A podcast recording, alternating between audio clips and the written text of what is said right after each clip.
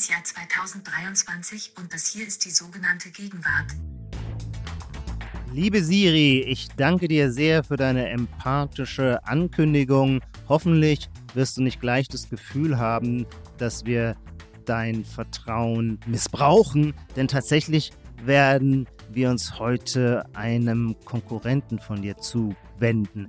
Aber damit begrüße ich erstmal meinen lieben Kollegen an der anderen Seite des Funkverkehrs. Hallo Lars, ich selber bin im Übrigen Ijoma Mangold.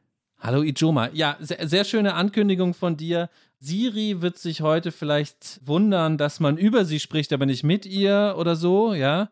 Denn wir sprechen heute, ich formuliere es mal so, über ein Thema, das intellektuell und technisch eher zu den dickeren Brettern gehört, die man heute so bohren muss.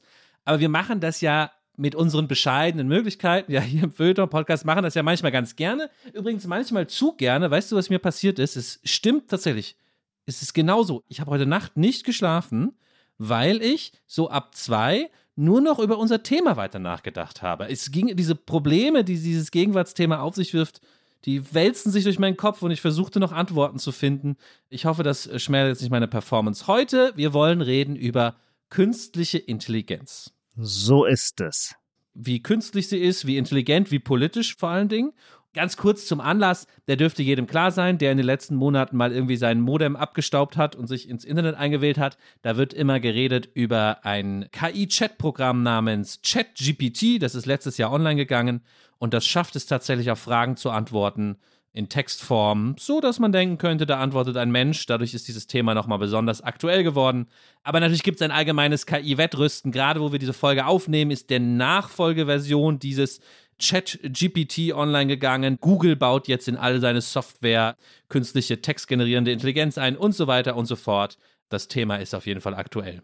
Das Thema ist mega aktuell und wird die Zukunft prägen und äh, deswegen müssen wir auch in unserer Gegenwart uns damit auseinandersetzen als die Hobbyphilosophen, die wir sind. Und äh, Hobbyphilosophen übernehmen sich ja manchmal gerne an ihrem Gegenstand, aber auch an einer begrifflichen Klärung zu scheitern kann für Zuhörerinnen und Zuhörer ein interessantes Schauspiel sein. So sehen wir das zumindest mit unserer Lifehack-Didaktik. Das hast du auch schön formuliert. Und jetzt kommen wir zum Gegenwartscheck, unserem Einstiegsspiel. Möchtest du anfangen, Ijoma? Ja, pass mal auf, was ich in den Ring werfe, mein erster Gegenwartscheck, ist vielleicht ein bisschen umständlich zu beschreiben und trotzdem glaube ich, dass es eigentlich ein klar umrissenes Phänomen ist. Ich möchte es nennen Empathie als Erpressungshaltung.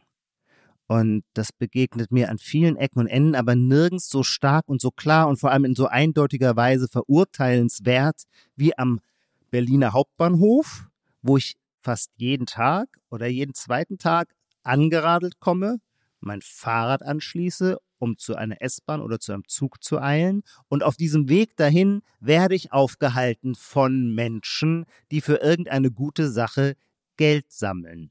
Nun ist ja jedem bekannt, dass es ein Beruf ist. Die machen das nicht ehrenamtlich, weil sie für die Sache brennen, sondern damit verdienen die Geld. Das ist auch völlig okay und legitim. Warum soll Altruismus-Business nicht auch irgendwie arbeitsteilig organisiert sein.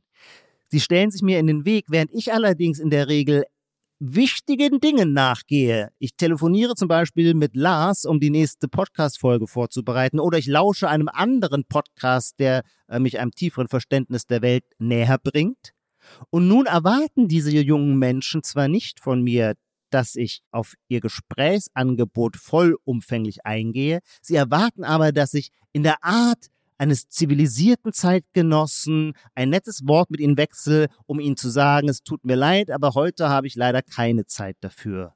Und dazu bin ich nicht bereit, denn das ist jeden Tag dasselbe. Es kann nicht sein, dass ich jeden Tag eine halbe Minute verweile, um die ebenso freundlich zurückzulächeln, wie sie mich anlächeln, um dann zu sagen, nein, Entschuldigung, ich habe hier gerade eine Telefonverbindung, ich bin im Gespräch mit jemandem.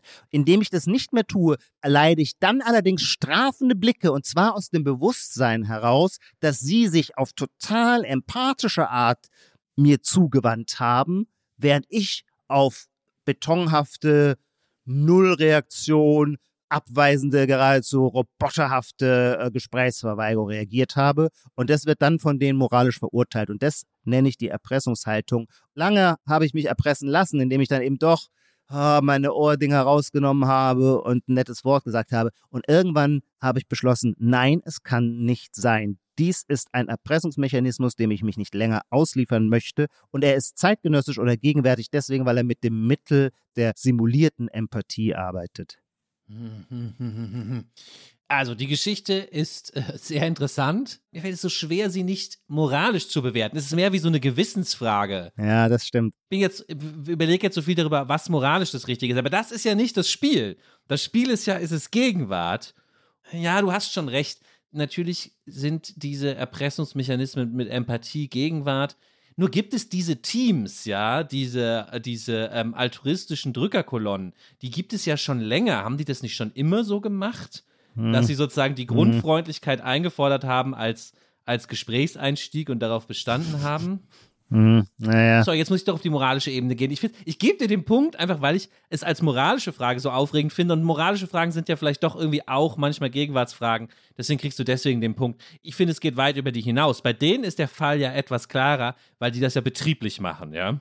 Das Finanzamt stellt fest, das ist betrieblich, ja, darauf fallen Steuern an wenn es jetzt eine private Freundlichkeit ist auf der Straße, ja, dann würde man ja eher sagen, man muss stehen bleiben und kurz erklären, Absolut. warum man das nicht macht. Absolut, ja. würde ich auch immer machen. Die würde sich aber auch quasi zufällig nur manchmal ergeben. Während das mhm. ist ja ein Struktur, es ist wie, wie sagt man früher, Wegelagerei. Die sind da ja immer. Ich komme nicht mehr zum Bahnhof, ohne mich dieser Empathieattacke erwehren zu müssen.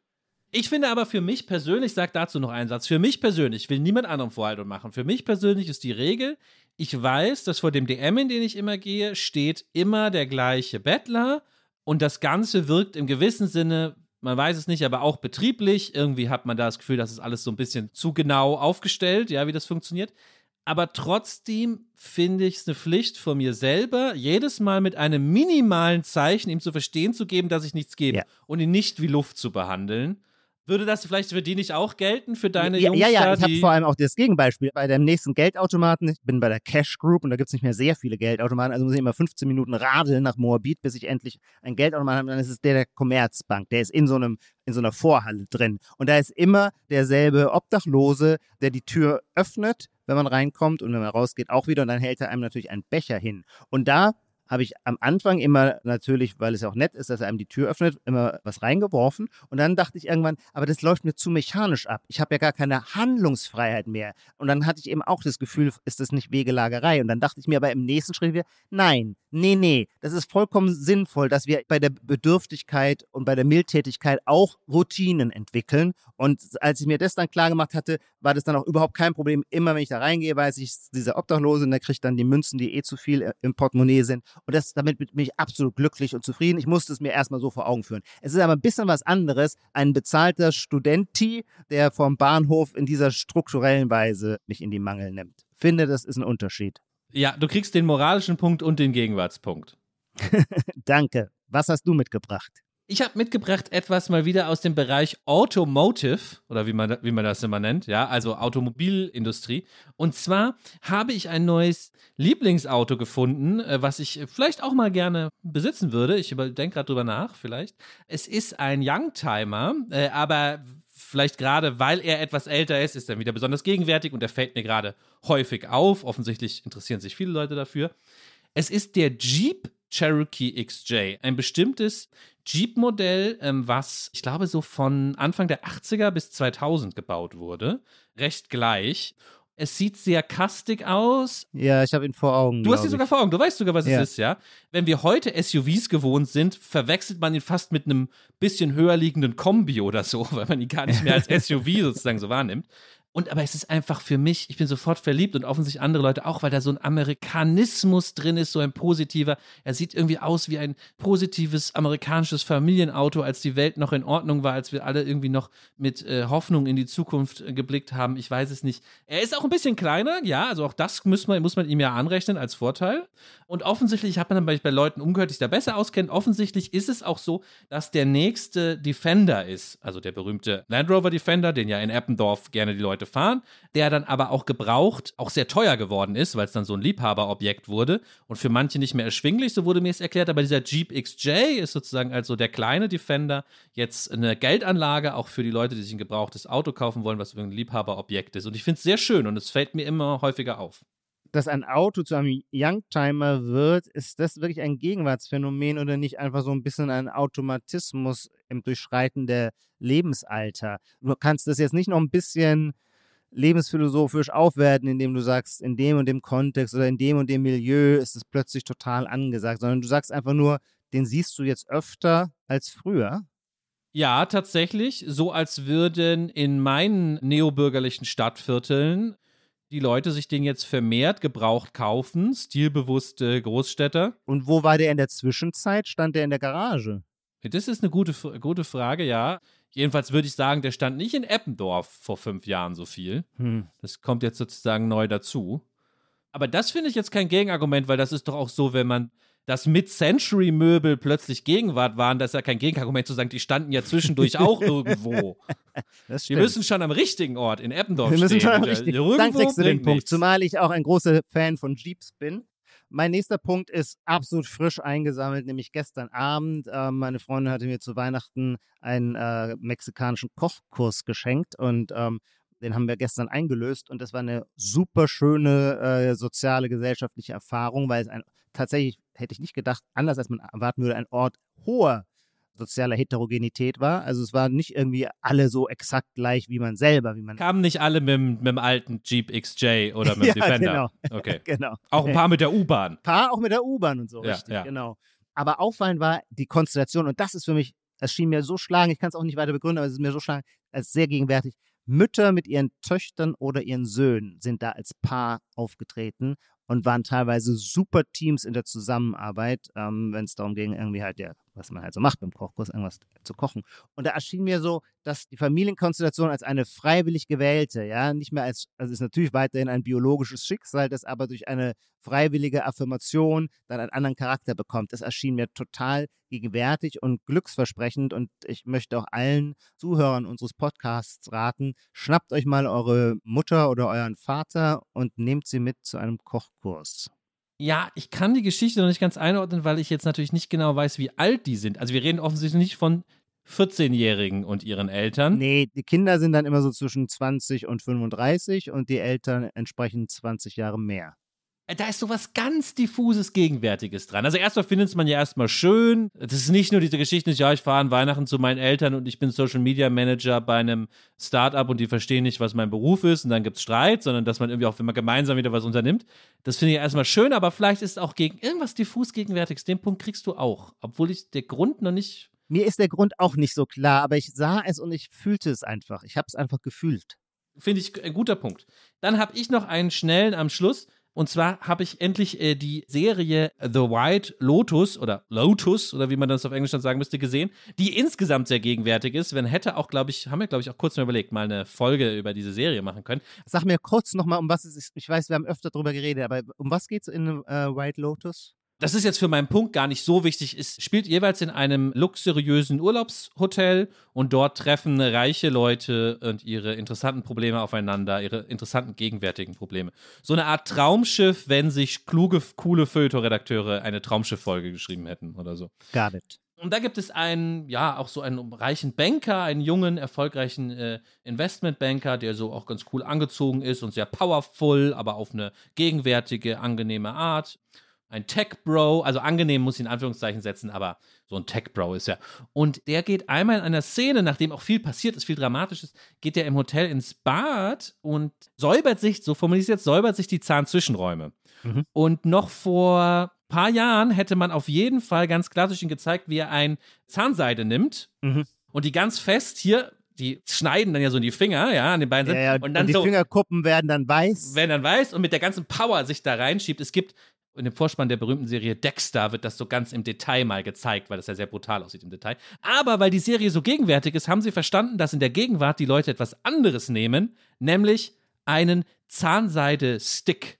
Einen Stab mit einer Gabel aus Plastik oben, so aus Plastik, so ein kleines Ding. Und oben ist eine Gabel und zwischen den beiden Gabeln ist ein Zahnseide-Ding aufgespannt, sodass man sich das einfach so in den Mund macht und dazwischen rumfährt. Und ich finde den Zahnseide-Stick sehr gegenwärtig. Tut mir leid, weil ich weiß, was es ist, gebe ich dir den Punkt nicht, denn dieses Teil gibt es seit Ewigkeiten und ich weiß, dass ich das vor 15 Jahren mir auch mal gekauft habe, weil ich nicht mehr die weißen, kalten Fingerkuppen an mir selber tragen konnte und stellte dann fest, dass es überhaupt nicht funktioniert. Ich kann mich nicht mehr erinnern, warum. Ich war total unglücklich damit und es kein Wunder, dass sich das nicht wirklich durchgesetzt hat und warum das jetzt zufällig in diesem Film jetzt wieder auftaucht aus der Versenkung. Da hatten die so einen Restposten und das Budget war knapp, aber das ist nicht die Renaissance dieses Produkts. Nee, das nicht. Erinnert mich hat, weil du es erzählt hattest, an einen anderen kosmetischen Eingriff. Hast du Natural Born Killers gesehen? Ich habe den damals gesehen, als er rauskam, da war ich noch ganz jung. Es ist ja so toll, was man über die Welt und das Leben alles nicht weiß. Mhm. Und ich weiß, ich war damals so irritiert. Ich glaube, da gibt es so einen Journalisten und bevor der vor die Kamera tritt, geht der irgendwo im Hotel oder so auf so eine öffentliche Toilette vor den Spiegel und greift sich so ein, dieser kleine Rasierer, mit dem man die Nasenhaare und die Ohrenhaare rausrasiert, damit er irgendwie proper aussieht. Und ich weiß auch, wie ich das damals so völlig absurd fand und ein Ausdruck, dass der natürlich auch irgendwie ein neurotischer Charakter ist, wer mit seiner Körperlichkeit so umgeht. Und der Film hat das auch in diesem Sinne eingesetzt. Daran musste ich denken, weil heute denke ich mir, ja, logisch, ja klar, äh, man will doch nicht, dass einem die Haare aus der Nase wachsen. Dann beenden wir den Gegenwartscheck mit einem knappen Sieg für dich. 2 zu 1 und kommen zu der künstlichen Intelligenz, zu Chat GPT. Ich verwechsel die Buchstaben immer. Man muss sich merken, das Ganze heißt Generative Pre-Trained Transformer. Der Transformer ist hinten. Genau, so hast du es vorhin gesagt, so merkt man sich. Der Transformer ist hinten, das ist ein guter Satz. Das ist die Gegenwart, aber weißt du, wie ich ins Thema einführen würde gerne? Ich glaube, ich würde gerne ein bisschen mehr als zehn Jahre erstmal zurückgehen und was Kurzes erzählen, weil denken wir uns nochmal zurück ins Jahr 2011. Im Jahr 2011 war ich noch nicht mal bei Facebook. Ja, aber im Jahr 2011 gab es schon einen Vor-Vor-Vorahnen, könnte man im weitesten Sinne sagen, von GPT. Der hieß Watson. Den gibt es, glaube ich, auch immer noch, aber damals hatte er seine Sternstunde. Das war die, die Sprachverarbeitung, die künstliche Intelligenz, Software-Sprachverarbeitung von IBM, IBM Watson. Damals musste man den Leuten erstmal klar machen, das war gar nicht der Supercomputer, wie man ihn früher manchmal kannte. So IBM hat einen neuen Supercomputer, das ist so ein Kasten, sondern es ging eben darum, dass es eine Software eigentlich ist, ja, die hier neue Rekorde schreibt und vorgestellt wird. Die wurde auch in zahlreichen Marketingaktionen immer so der Öffentlichkeit präsentiert, wie gut die eben schon Sprache verarbeiten und erkennen kann. Ziel ist natürlich immer Natural Language, sagen, sagt man ja mal so natürliche Sprachen, eben Englisch, Deutsch und so weiter, hier in dem Fall natürlich Englisch, möglichst gut zu verstehen in Anführungszeichen, was das heißt, darüber können wir vielleicht später nochmal sprechen, und auch Sätze darin zu bilden. Das war die Aufgabe von dieser IBM-Software und um zu zeigen, wie toll sie das schon kann, hat sie 2011 bei einer amerikanischen Quizshow teilgenommen. Gegen die besten Kandidaten, die sonst immer diese Quizshow gewinnen. Jetzt muss man im Kopf halten, dass diese Software was weiß, ist nicht verwunderlich, weil sie ja einen riesigen Speicher hat. Die hatte dann wahrscheinlich irgendwelche Brockhaus eingespeichert und irgendwie Wikipedia von damals, das weiß ich jetzt gar nicht mehr. Aber klar weiß die besonders viel und gewinnt ein Quiz. Die Herausforderung war, die Fragen zu verstehen. also sozusagen die Fragen zu verstehen. Diese Quizshow ist vor allem dadurch auch bekannt, dass die Fragen so ein bisschen ironisch, tricky sind, ja, so wie es beim amerikanischen Pop-Quiz gerne ist. Mhm. Und davon gibt es ein Video, wie, wie es da mitmacht. Und das ist wirklich erstaunlich. Und ich habe das damals gesehen und zum ersten Mal ist mir klar geworden, dass irgendwas Interessantes passiert. Denn erstens war Watson sehr, sehr gut und hat gewonnen. Hatte keiner also richtig mhm. eine Chance gegen Watson. Aber man konnte ihm auch so ein bisschen ins Gehirn gucken und sah ab und zu, wie Watson das macht. Und zwar gab es zum Beispiel die Frage dieser Quizshow, ich übersetze sie mal auf Deutsch ungefähr, welche Mystery-Schriftstellerin und ihr Ehemann machten archäologische Ausgrabung in der Hoffnung, die verlorene syrische Stadt Urkesh zu finden. Na boah, ich muss mal kurz durchatmen. Nochmal, welche Mystery meint Krimi-Schriftstellerin? Krimi-Schriftstellerin und ihr Ehemann machten archäologische Hobbyausgrabungen und wollten die verlorene syrische Stadt Urkesh oder so finden. So, das ist die Frage, die gestellt ja. wurde, ja? ja? Jetzt antwortete Watson damals völlig richtig Agatha Christie. Ah, okay. Aber das Video zeigt noch was anderes. Das zeigt die drei wahrscheinlichsten Antworten, die Watsons Programm ausgibt. Ja. Und es gibt als erstes Agatha Christie aus mit, ich mal so eine Prozentzahl, mit 97 Prozent. Ja? Danach kommt dann mit 11 Prozent, das hättest du sagen als zweites geantwortet, Sue Crafton, eine andere Krimi-Schriftstellerin. Und als drittes mit 3 Prozent kommt Syrien. Aha. Und das hat mich damals fasziniert. Weil kein normaler Mensch würde sagen, dass die drittwahrscheinlichste Antwort auf die Frage, welche Krimischriftstellerin in Syrien eine Stadt ausgräbt, Syrien ist. Ja. Offensichtlich merkte man damals, was auch immer diese Maschine macht, sie macht es anders als wir. Ja. Ich erzähle noch ein zweites Beispiel, weil Ja. das, das man kann man in diesem Video sehen. Die Frage ist, was war die anatomische Besonderheit des US-Turners George Iser, der 1904 am Barren eine Goldmedaille gewonnen hat? Das war eine, der, eine der wenigen Fragen, die Watson damals falsch beantwortet hat, weil Watson meldete sich und sagte Leg, Bein, worauf der Moderator sagt, ja, das kann er nicht gelten lassen. Die richtige Antwort ist, er hatte nur ein Bein und ein Holzbein. Ja, da war, da war sozusagen die Sprachverarbeitung nicht ganz so gut, ja. Ja. Interessant ist aber auch auf Plätzen zwei und drei der Wahrscheinlichkeiten. Danach kamen die Sommer-Olympischen Spiele von 1904, was kein Mensch darauf antworten würde, weil es da keine anatomische Besonderheit Ja. und Barren der Männer.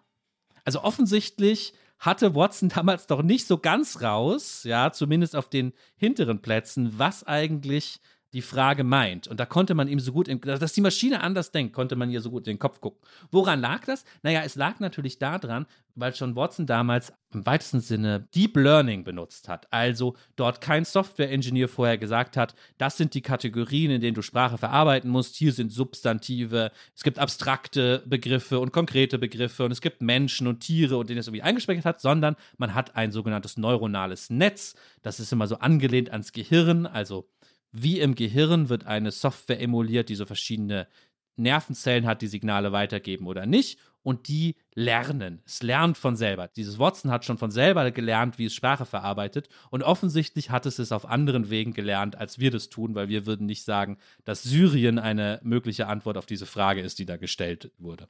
Einspruch, Euer Ehren. Ja, klar. Alles, was ich sage, unter dem Vorbehalt natürlich meines vollkommen laienhaften Verständnisses. Allerdings habe ich natürlich in, der, in den letzten zwei Wochen sehr viel zum Thema gelesen.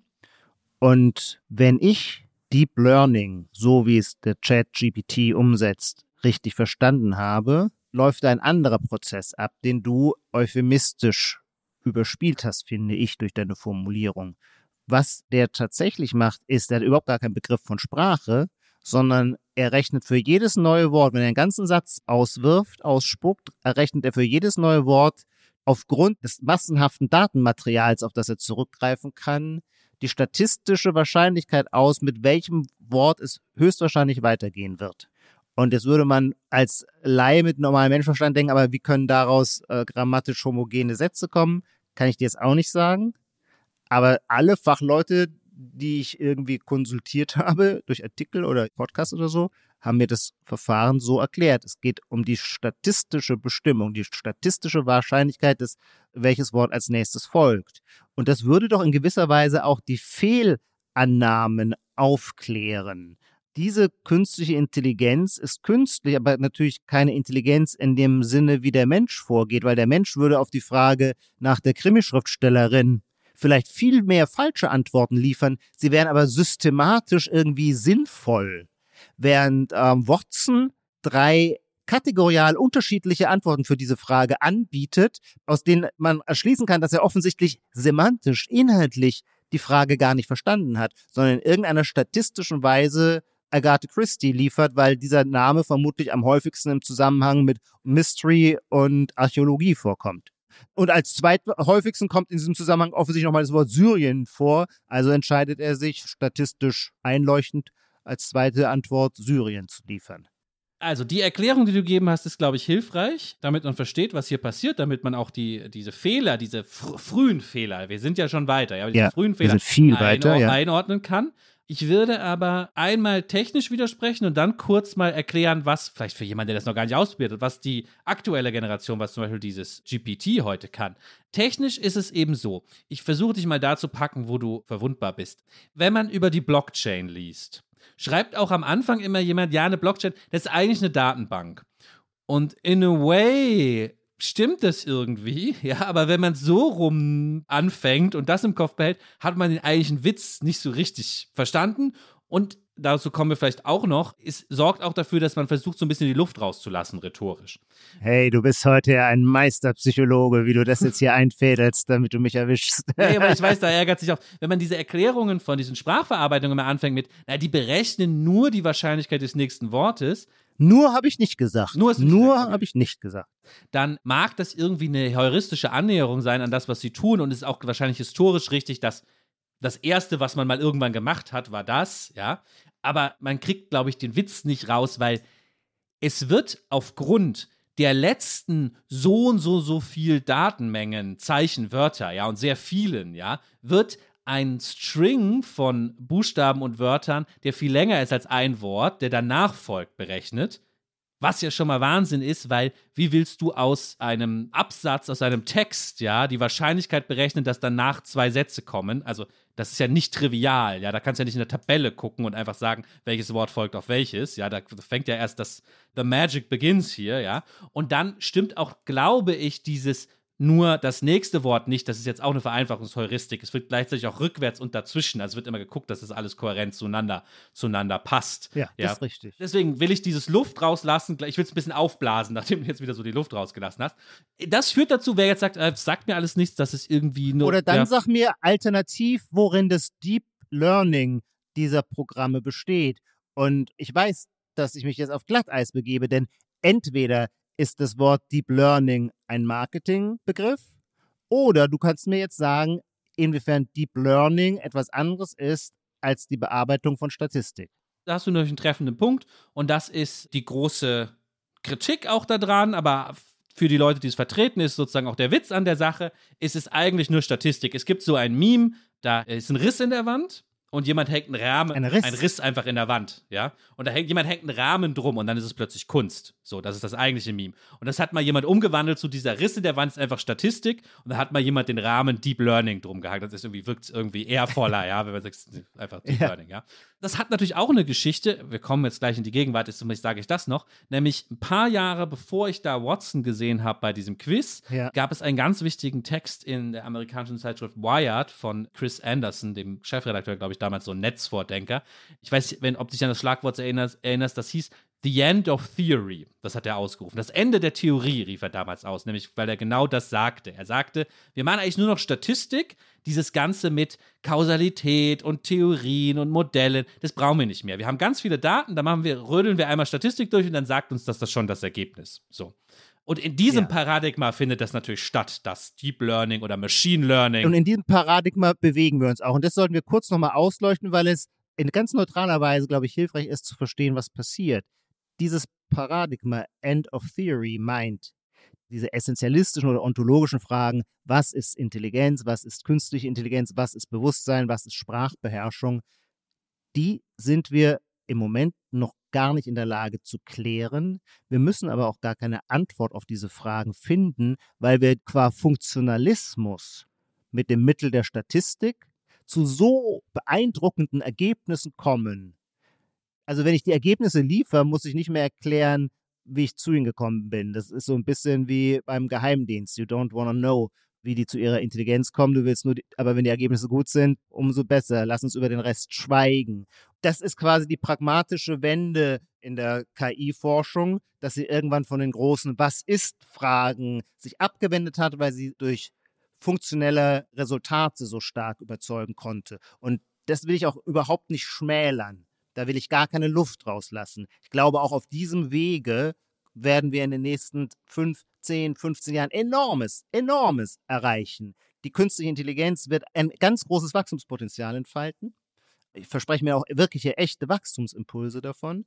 Ähm, sie wird unser Arbeitsleben transformieren, und zwar nicht einfach nur in einem schlechten Sinne.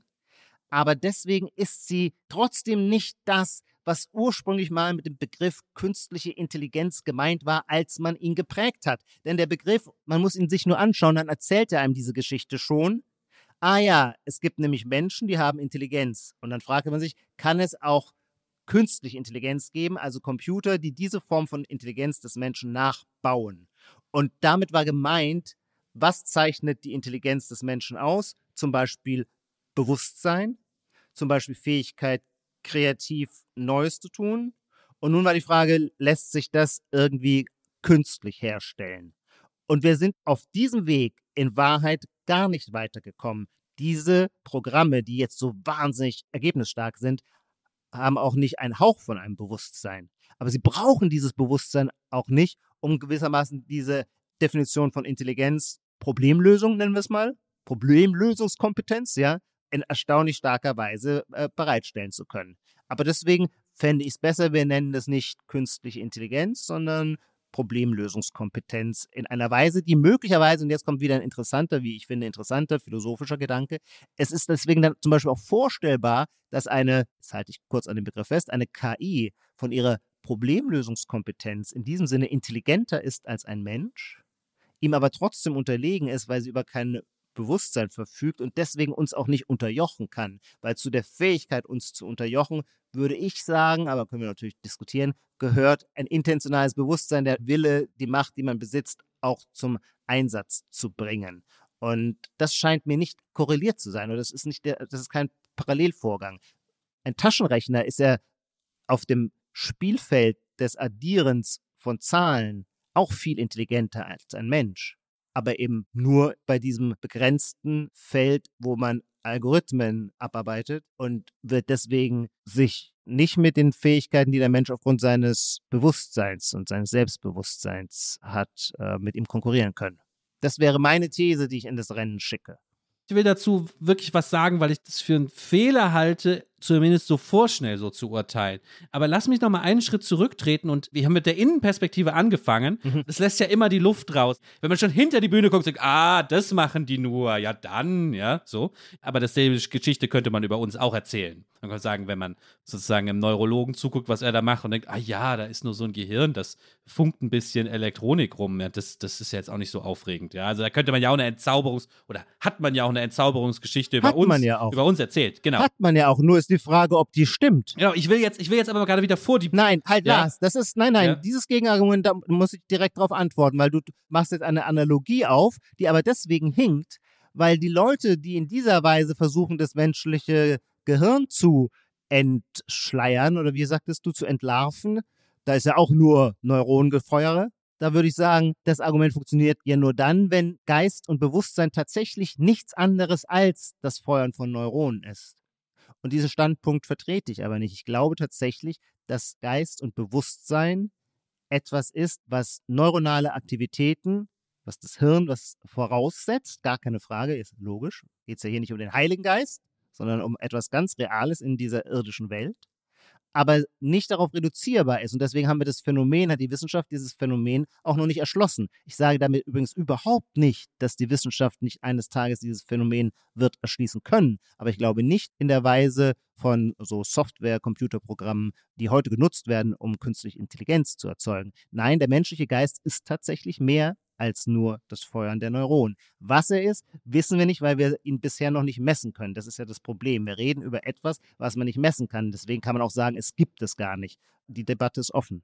Wechseln wir doch mal wieder in den Zuschauerraum und gucken uns das Bühnengeschehen sozusagen von vorne an. Und dann sehen wir doch auch bei sowas wie Chat GPT, äh, die neue Version habe ich jetzt noch gar nicht ausprobiert, ja, aber bei der, bei der jetzt schon wieder veralteten Version fand ich dann doch einiges beeindruckend. Ja, jetzt mal einfach für Leute, die da Ja. noch nicht reinge reingeschaut Ja. haben. Man kann auf die Website gehen, kann man sich da anmelden, äh, googelt einfach ChatGPT, OpenAI heißt die Firma und dann kann man dem einfach, das ist einfach wie so ein Chat und man kann dem irgendwelche Fragen stellen, ja, und der Ja. Bot antwortet darauf. Und das ist schon immer sehr beeindruckend. Man kann ihn auch bitten oder auffordern, einen Text zu verfassen und das klingt dann immer, naja, nie besonders super kreativ, aber solide, ja, so deswegen wurde es auch sofort wahrgenommen als Problem für so Hausarbeiten an der Uni oder so, wo es um Zusammenfassen Ja. von Forschungsständen geht. Bei der neuen Fassung haben sie eine Liste veröffentlicht. Ganz viele ähm, Examen besteht dieser Bot. Wie bei Watson muss man dazu sagen, ja, kein Wunder. Gut, das Wissen hat er halt, das Wissen kann er besser speichern als wir, aber er versteht eben die Examensfragen richtig und kann sie, Ja. kann richtige Formulierungen treffen,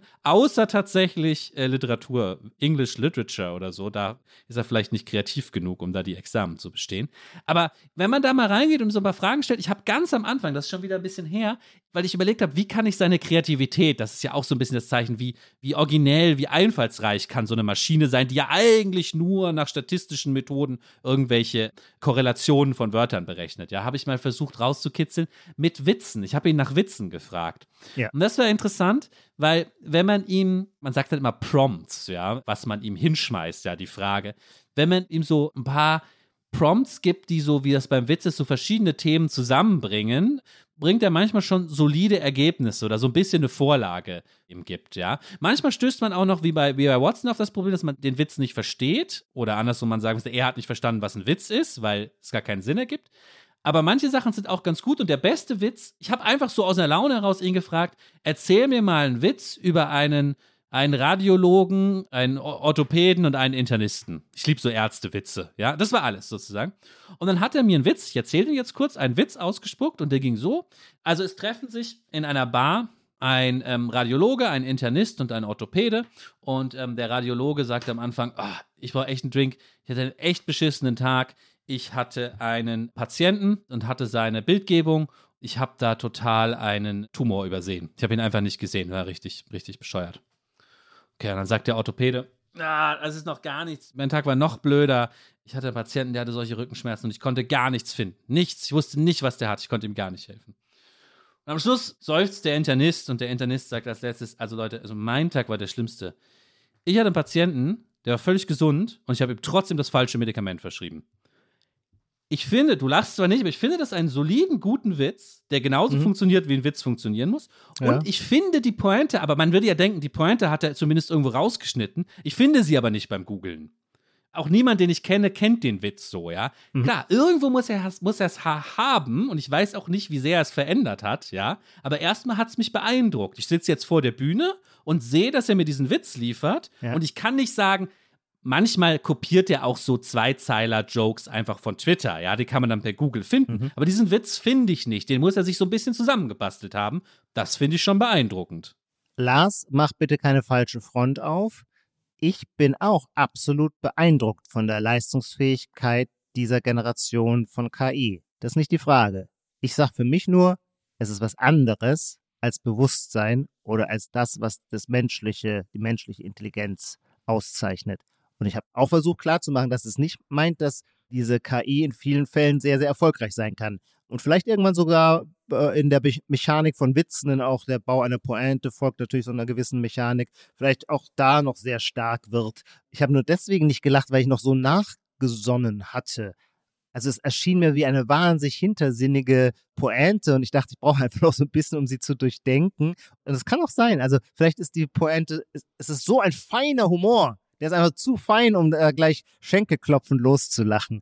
Oder aber sie ist ein bisschen schwachbrüstig, die Pointe. Ich weiß es nicht. Aber der Punkt ist, es geht mir nicht darum, die Leistungsfähigkeit von KI anzuzweifeln. Ganz im Gegenteil.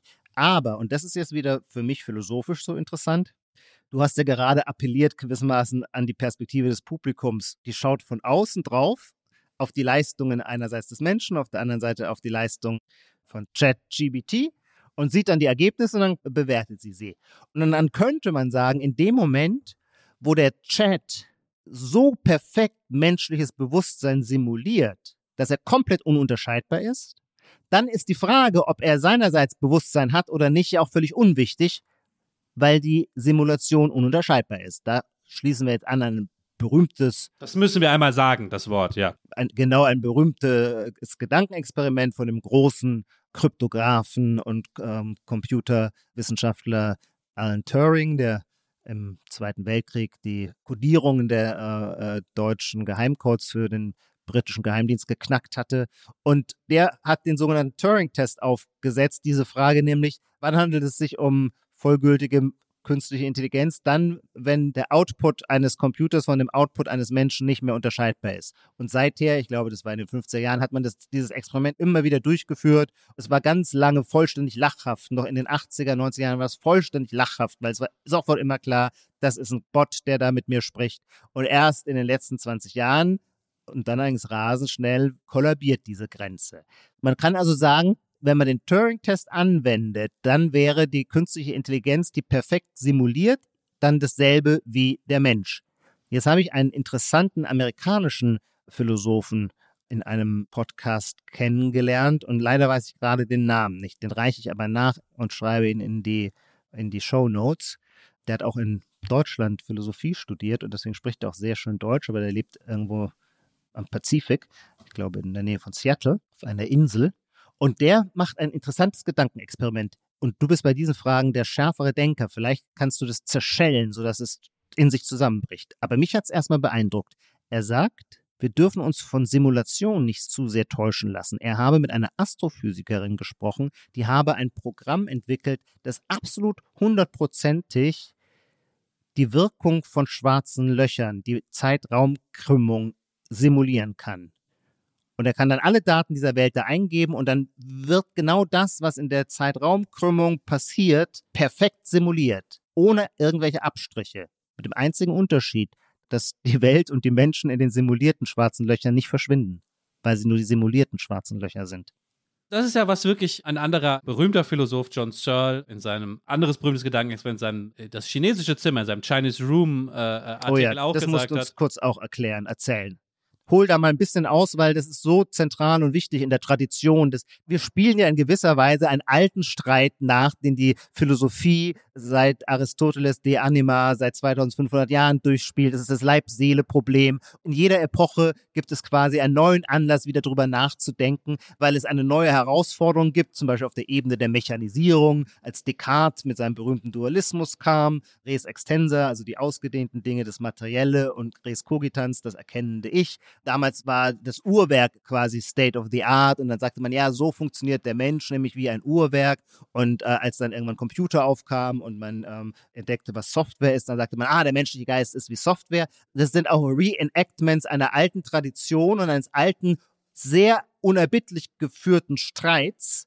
Und auch wir haben so ein bisschen eine Rollenverteilung. Ich bin gewissermaßen mehr auf der Seite dass es Geist als eine intrinsische Qualität gibt, während du, habe ich das Gefühl, immer ein bisschen mehr auf der Seite der Reduktionisten bist, die sagen, all das, was wir mit Geist und mit Bewusstsein beschreiben, sind in Wahrheit nur Illusionen und lassen sich reduzieren auf darunterliegende neuronale, physikalische Vorgänge. Das ist die lange Tradition gewissermaßen, die wir so ein bisschen nachbauen. Und eine der zentralen Gedankenfiguren stammt eben, und das erzählst du uns jetzt äh, von John Searle. Darf ich ganz kurz an das anschließen, was du davor gesagt hast, weil ich wollte etwas leicht anderes von Searle zitieren aus diesem Paper, gar nicht das chinesische Zimmer selbst. Ah, ja. Ich wollte nur sagen, er sagt da auch, was ist es überhaupt für eine irre Vorstellung zu denken, die Simulation von kognitiven Prozessen auf einem Computer seien Geist. Wir würden doch auch nicht denken, dass die Simulation eines Tropensturms auf einem Computer, ja, unser Haus wegweht. Mhm. Das ist ja ein bisschen das, was du jetzt gerade gesagt hast. Eine Simulation Stimmt. vom schwarzen Loch macht nicht dasselbe, was das schwarze ja. Loch macht. Wir werden diese Folge in einer zweiten irgendwann mal fortsetzen müssen, weil da gibt es ja viel, viel Entwicklung. Wir müssen mir das chinesische Zimmer vielleicht in der nächsten Folge besprechen. Ich gehe mal eher in die Geschichte, weil man kann das chinesische Zimmer auf ein viel einfaches historisches ja. Beispiel bringen, noch historischeres Beispiel, nämlich das sogenannte Mühlengleichnis von Leibniz. Das gilt immer so als der Vorläufer davon. Kennst du das zufällig? Leider nicht. Nein, ich bin sehr gespannt. Weil du gerade gesagt hast, damals gab es eben noch keine Software, sondern Leibniz hat sich überlegt. Leibniz, da sind wir im 18. Jahrhundert oder frühes 18. Jahrhundert, nicht wahr? Oder spätes 17.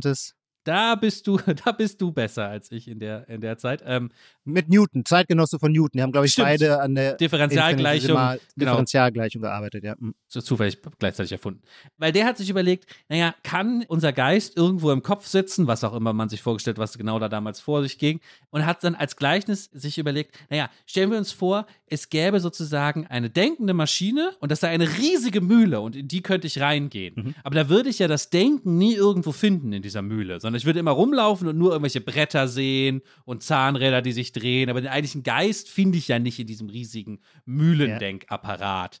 Das ist so ein bisschen, so ein bisschen, glaube ich, die ja. Idee hinter diesen Gedankenexperimenten. Aber ich will jetzt gerade die letzte Zeit noch nutzen, um zu sagen, warum ich nicht nur aus philosophischen Gründen, weil ich ein bisschen reduktionistischer veranlagt bin, sondern auch aus politischen Gründen diese Position gerade so aufregt, die du jetzt auch komischerweise vertrittst.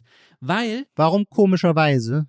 Weil du da politisch jetzt so ein bisschen quer stehst, vielleicht ohne es so genau schon zu wissen, weil ich schon das Gefühl habe, es wird gerade mit Vehemenz versucht, ja nochmal der Begriff des Luftrauslassens, aus allem, was aus dem Silicon Valley kommt, um jeden Preis sofort die Luft rauszulassen, um damit sozusagen von linker Seite sofort klar gemacht wird, nichts, was da passiert, hat irgendwie Hand und Fuß. Das ist immer so ein schwieriger Doppelschritt, ist aber trotzdem gefährlich. Ja? Also es ist sozusagen, es ist gerade gefährlich, weil es gar nicht innovativ ist. Ja, wir müssen diese Leute bremsen, weil sie machen Quatsch, aber es ist auf keinen Fall innovativer Quatsch, sondern es ist nur Snake Oil, Salesmanship und Bullshitterei und Marketing-Sprech, ja. Und ich verstehe, warum Technokritiker so reden und sie haben natürlich auch völlig recht damit, ja. Man darf diesen Leuten natürlich nicht über den Weg trauen und alles ist ein riesiger Hype, der sich nicht auszahlen wird in irgendwie Wertschöpfung, wie du das eben angedacht hast, ja. Die Blockchain sowieso, sorry Ijoma, aber diese jetzigen Formen von künstlicher Intelligenz sicher auch.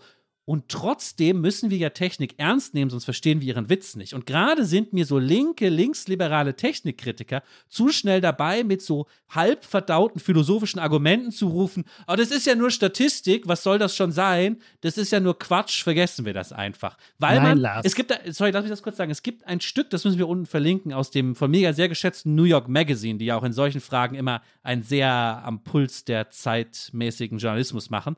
Die haben ein Porträt einer Linguistin geschrieben, die sozusagen zu den Chefkritikern dieser neuen Silicon Valley künstlichen Intelligenz und von OpenAI, spezifisch dieser Firma, gehört, ja. Gleichzeitig immer sagt, das ist super gefährlich, was die da machen, weil das führt zu Desinformation und irgendwie in dem Text wird so dargestellt, als sei es per se unmoralisch, weil wenn man an künstlicher Intelligenz arbeitet, tut man immer so, als sei was intelligent, ja, was aber gar nicht intelligent ist und das ist eine Lüge. Das ist eigentlich schon wie Trump dann. So, das ist immer der Kurzschluss. Da wird schon gelogen irgendwie. Und macht so, also es geht nur auf diese moralischen Schiene und die intellektuellen Argumente sind dann aber immer recht dünn, ja. Ich sage ja gar nicht, dass es nicht gute Argumente dafür gibt, den Reduktionismus abzulehnen. Und sicher gibt es sehr viele Argumente dafür zu sagen, dass ChatGTP kein Bewusstsein hat. ChatGPT, so. Trotzdem, das ist so komisch politisiert gerade.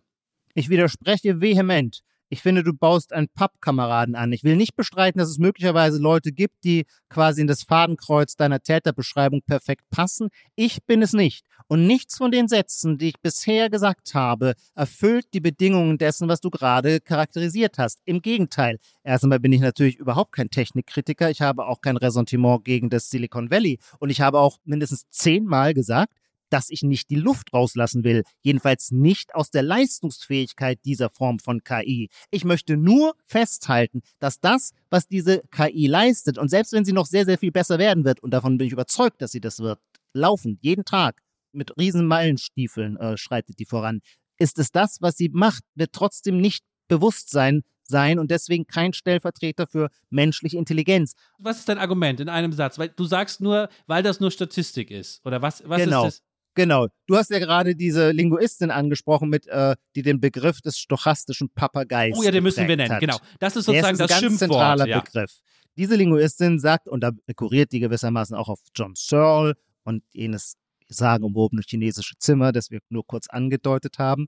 Und es hat mir jetzt auch noch kein KIler was anderes behauptet. Ich habe jetzt die letzten drei Wochen immer zu danach gesucht, wie ist die Funktionsweise? Und die Antwort darauf lautet, was JetGBT tut, ist eine statistische Auswertung enorm großer Datensätze. Und in dem Sinne meint, ein stochastischer Papagei zu sein, Der OpenAI-Chef hat darauf geantwortet, wir sind alle stochastische Papageien. Ja, der hat das sozusagen dankbar angenommen. der hat es dankbar angenommen und das ist wirklich eine dumme und vulgäre Auskunft. Die ist nämlich reduktionistisch. Sie versucht gewissermaßen, um die KI groß zu machen, den Mensch klein zu machen. Das stört mich auch gar nicht. Man kann den Menschen gerne klein machen. Ich glaube trotzdem nicht daran, dass der Mensch mit seiner Fähigkeit, Neues zu denken, nur wie ein stochastischer Papagei funktioniert. Und zwar warum?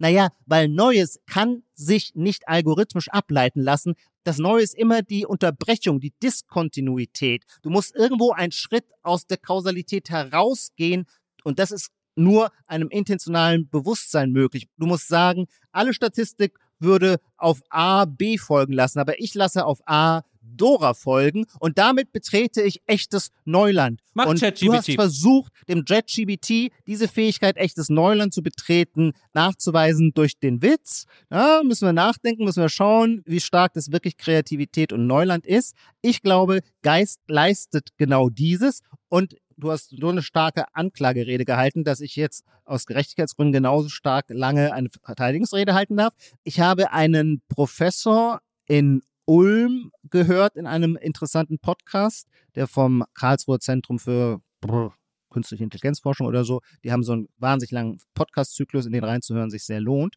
Und der heißt Ralf Otte. Und das ist nicht irgendwie ein versponnener Rudolf Steiner-Anhänger, sondern der ist Elektroingenieur.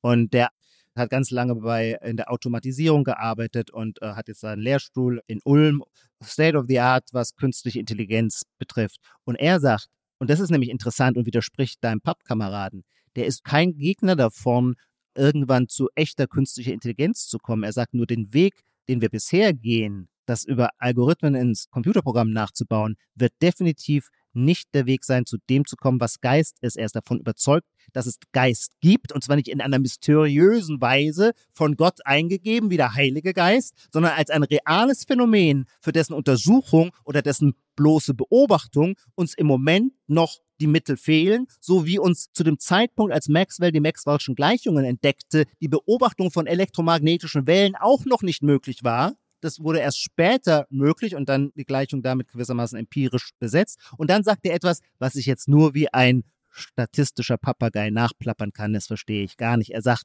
alles in der physikalischen Welt können wir durch Kurven nachweisen. Und das, was Geist ist, sagt er, und daran arbeiten die ihn nachzuweisen, mit unreellen Zahlen. Das ist jetzt wirklich nur papageienhaft nachgeplappert, aber ich will sagen, es gibt, und mir geht es ja darum, deinen Pappkameraden zu dekonstruieren, es gibt also Menschen, die davon überzeugt sind, dass es Geist gibt und dass er möglicherweise auch künstlich reproduziert werden kann, aber nicht auf dem Weg, den die KI-Forschung eingeschlagen hat. Nicht, weil der böse oder schlecht ist, sondern weil der zu einem anderen Ergebnis führt, zu einem sehr erfolgreichen und produktiven Ergebnis, aber nicht zu dem menschlichen Geist substitutionsfähig zu machen. Vielleicht, weil uns die Zeit davon läuft, einigen wir uns für heute bei diesem ersten Eintauchen in die Frage hier auf einen Konsens, weil ich interpretiere jetzt mal für mich, was, was der Herr da gesagt hat, oder du hast zumindest am Anfang so Andeutungen gemacht, ja. dass es in die Richtung gehen könnte. Es gibt eine andere Kritiklinie an der aktuellen KI-Entwicklung, die ich völlig teile. Das ist aber nicht diese wo Nicht-Philosophen mit so halb verstandenen philosophischen Argumenten einfach behaupten, das ist ja Statistik, das kann ja nicht denken, sondern eine ganz andere, und das können wir auch unten verlinken, zusammen mit diesem New York Magazine-Text. Der große, wichtige Linguist und noch berühmter ist er als linker Denker, aber hier tritt er als Linguist auf, als Theoretiker. Chomsky hat in der New York Times auch mit anderen zusammen über ChatGPT geschrieben der macht den Punkt stark, dass eben dieses End of Theory, über das wir am Anfang geredet haben, dieser Versuch, einfach nur noch zu sagen, wir haben Daten und mit denen machen wir ein bisschen, jetzt müssen wir nicht sagen Statistik, sondern mit denen zeigen wir einfach Korrelationen. Dass wir nur noch ja. das machen, dass wir nur noch ja. machen, ah ja, interessant, irgendwie hängt das mit dem zusammen und deswegen kann ich da was prognostizieren. Warum ja. und wieso und welche Modelle und welcher Mechanik das folgt, dazu wissen wir doppelt nichts, weil einerseits die korrelative Statistik nicht daran interessiert ist und andererseits diese Deep Learning-Netzwerke ja so intransparent sind, dass wir gar nicht mehr verstehen können, ja. warum die eigentlich was machen. Diese Warum-Fragen, ja, die ja. fallen hinten über. Und deswegen sagt Chomsky, wir sind auf dem falschen, und das sagen auch andere Kritiker, wie der berühmte Gary Marcus, der da sehr äh, prominent ist als äh, KI-Kritiker, äh, sagen, wir werden bei KI nicht weiterkommen, wenn wir nicht mehr auf Kausalität und die Warum-Frage abstellen. Ha. Also auf die große Frage, Konsens. was ist echte Kausalität, was ist keine. Und da wäre ich, glaube ich, einer Meinung. Konsens, Lars. Und zwar sage ich jetzt, hier schließt sich aber auch ein Kreis, denn das, was du ansprichst, lässt sich auch übersetzen in mein Gedankenexperiment von der Simulation. Die Simulation bewegt sich nämlich im Bereich der Korrelation und die Kausalität nicht. Und deswegen sagt dieser amerikanische Philosoph, der auf einer Insel vor Seattle wohnt, von dem ich vorhin gesprochen habe, dessen Namen ich peinlicherweise nicht weiß, Deswegen sagt er, was macht intrinsisch geistige, mentale Zustände aus, dass sie die Kraft verfügen, auf sich selbst einzuwirken. Also eine kausale Ursache zu sein für eine Veränderung eines Zustands. Ah, nein, okay. Aber dann, dann können wir den Konsens hier schon wieder beenden. Ja, jetzt wird es ein bisschen technisch, aber das finde ich gerade den interessanten Punkt, weil das ist mir schon wieder, ah, toller Vorwurf. Das ist mir schon wieder zu, wie du schon gesagt hast, zu äh, Rudolf Steiner schwurbelig, ja, und zu metaphysisch, weil mir geht es einfach nur darum, und so verstehe ich Chomsky, die Maschine soll Kausalitäten erkennen können. Sie soll sie unterscheiden ja, okay. können von Korrelation. Die muss mhm. aber nicht irgendwie selber in irgendeinem mystischen aristotelischen Zweckursachensinne sich selber kausal verursachen oder was einem da sonst dann immer so erzählt ja. wird. Nein, nein, es geht um ein ganz simples Ding. Sie soll Kausalitäten erkennen können. Ah, ja, ähm, okay. Das, das wäre sozusagen meine, meine Kritik und das tun die bisher nur am Rande, da müsste man jetzt auch tief eintauchen. Jetzt ist uns die Zeit schon wieder davon gelaufen. Das Thema war Sie auch ein bisschen groß. Gelaufen. Sie muss trotzdem, damit die Sache abgerundet werden, äh, müssen wir ganz kurz am Ende noch einen anderen Namen fallen lassen. Dann möchte ich wissen, wie du dich zu diesem Namen verhältst. Ich finde, alles, was du sagst, könnte mit seinem Namen auch abgedeckt werden. Und das ist der überragende, bedeutende, wichtige Philosoph Daniel Dennett, der ein ganz scharfer Monist ist, der also der, oder Physikalist ist. Also er meint, es gibt überhaupt nichts wie Geist, es gibt nur physikalische Vorgänge und der natürlich dann immer die Frage klären muss, aber das Bewusstsein ist doch uns selber aus der ersten Person Singular-Perspektive offensichtlich zugänglich. Warum kann man einer Theorie anhängen, die diese offensichtliche Erfahrungstatsache zum Verschwinden bringt. Und da sagt er, ja, weil sie nur eine Illusion ist. Das Bewusstsein ist nur ein Epiphänomen. Es ist, und da hat er so ein sehr schönes, einleuchtendes Bild. Teile überhaupt nicht seine Position, ganz im Gegenteil, aber er ist, diese Gegenposition macht er so prägnant klar wie kaum ein anderer. Er sagt, der Geist ist so etwas, stellen wir uns unser iPhone vor und seine Benutzeroberfläche drinnen im iPhone passieren hochkomplexe Dinge, die kein Mensch versteht und keiner könnte mit seinem iPhone interagieren. Und deswegen wird eine freundliche User Experience geschaffen, die Benutzeroberfläche. Und das ist unser Bewusstsein. Das Bewusstsein ist eine Art Benutzeroberfläche, die die Neuronen herstellen für unseren Gebrauch, damit die geistigen Vorgänge gewissermaßen von uns handelbar sind. Aber das ist dann eben ein Schauspiel, eine Art Illusion im Interesse bessere Benutzbarkeit. Tatsächlich finden aber vollständig andere Prozesse darunter statt. Wie stehst du zu Dennett? Das überfordert mich, glaube ich, jetzt wirklich zu Daniel Dennett hier was zu sagen. Da, da kenne ich mich dann. Wenn man selber so ein bisschen nah dran ist, hat man ja besonders Respekt und sagt dann, da kenne ich mich nicht genug aus, da kann ich jetzt nichts zu sagen. Ja. Aber was ich sagen kann, ist, dass ich nämlich finde, dass alle Argumente, die letztlich, und das tut auch Searles Argument, die letztlich ja. drauf rauslaufen, dass man so gesagt, naja, damit das Geist ist, damit das verstehen kann, brauchst diesen, diesen phänomenologischen Eindruck von Bewusstsein. Ja. Die sind ja völlig sinnlos in solchen Diskussionen, weil wir wissen ja nicht, wie ChatGPT sich von innen anfühlt. Ja, wir, wir sind es ja nicht. Ich würde nicht davon ausgehen, dass das Schmerz fühlt und Bewusstsein hat, aber da wir darüber ja per Definition nicht sagen können, weil es ein privates Erleben ist, finde ich solche Argumente hier dann tatsächlich immer falsch in der Debatte. Ich glaube, viele Argumente laufen letztlich darauf hinaus, obwohl sie am Anfang nicht so klingen. Am Anfang klingen die so schön technisch und am Ende kommt raus, naja, eigentlich ist gemeint, das fühlt sich aber nicht so an für die Maschine. Mhm. Was weiß ich, was sich für eine Maschine anfühlt. Ich habe ja schon genug Probleme zu wissen, wie sich für andere Menschen anfühlt. Ja, damit, da müssen wir schon Leap of Faith immer machen, dass in deinem Kopf sich das so ähnlich, Klar. so ähnlich anfühlt wie bei mir. Blackboxes sind wir allesamt, ja. Hast du schnell noch eine Prognosefrage für mich?